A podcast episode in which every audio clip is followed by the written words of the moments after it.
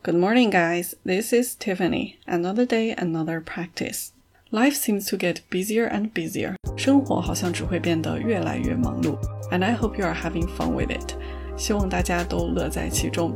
Today we'll be learning different words and phrases to say I'm busy. 今天我们来学习各种各样的说我很忙的单词和短语。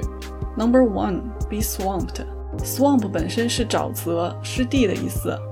那 be swamped 呢，是用来表示忙得不可开交。我们来看例句：All the accountants I know are swamped right now. It's tax season.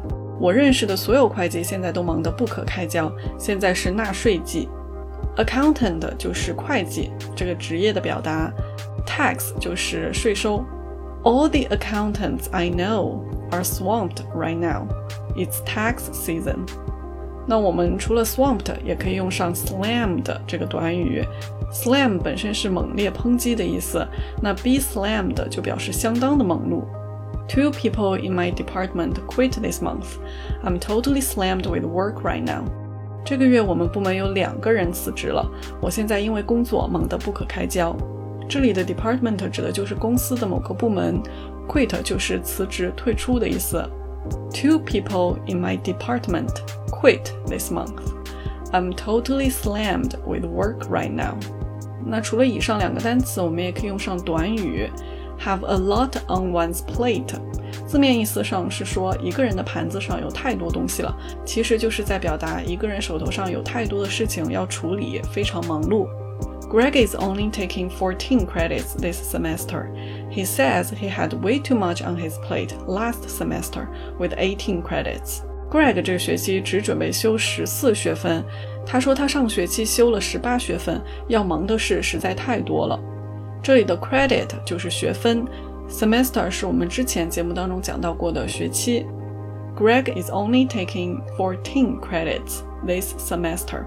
He says he had way too much on his plate last semester with 18 credits. 那另一个表达很忙的短语叫做 have one's hands full，字面意思就是说一个人的手上全满了，用于表达太忙碌无法做别的事情。There's a huge event on campus today. Our security officers really have their hands full. 今天校园里有盛大的活动，我们的保安实在太忙了，处理不了别的事情。Event 就是规模相对较大的事件活动，Campus 就是校园 ，Security 安保安全的意思。There's a huge event on campus today. Our security officers really have their hands full.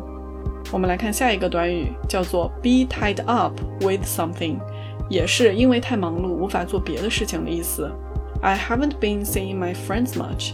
I've been tied up with wedding preparations. 我很久没见我的朋友了，婚礼准备实在让我太忙碌了。Wedding 就是婚礼，preparation 就是准备的名词。I haven't been seeing my friends much.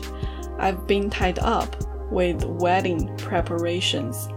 好，下一个短语，be snowed under，字面意思呢是说被雪盖住。实际上也是在表达事情太多，有种被各种各样的事情淹没的感觉。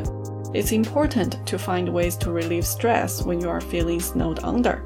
当你感到有太多事情要做的时候，寻找缓解压力的方式是很重要的。Relieve stress 就是缓解压力。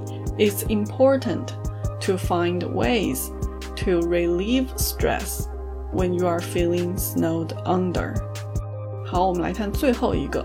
因为过多的事情或者压力而导致精疲力竭、能量耗尽，我们用上 be burned out 这个短语，或者是 be burnt out。You can't work all year without taking a vacation. You'll get burned out. 你不可能工作一年不休假，你会精疲力尽的。Take a vacation 就是休假。You can't work all year without taking a vacation.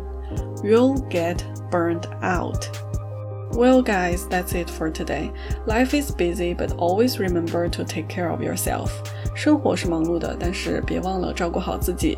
Thank you so much for listening. Make sure you like, comment, and subscribe. 欢迎点赞、关注并且评论你的想法，我都会一一回复的。Hope you have a wonderful day. See you tomorrow.